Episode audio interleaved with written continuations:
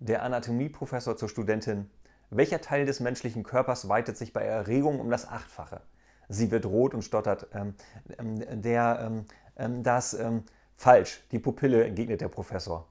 Und Ihnen, gnädiges Fräulein, würde ich raten, mit nicht zu hohen Erwartungen in die Ehe zu gehen.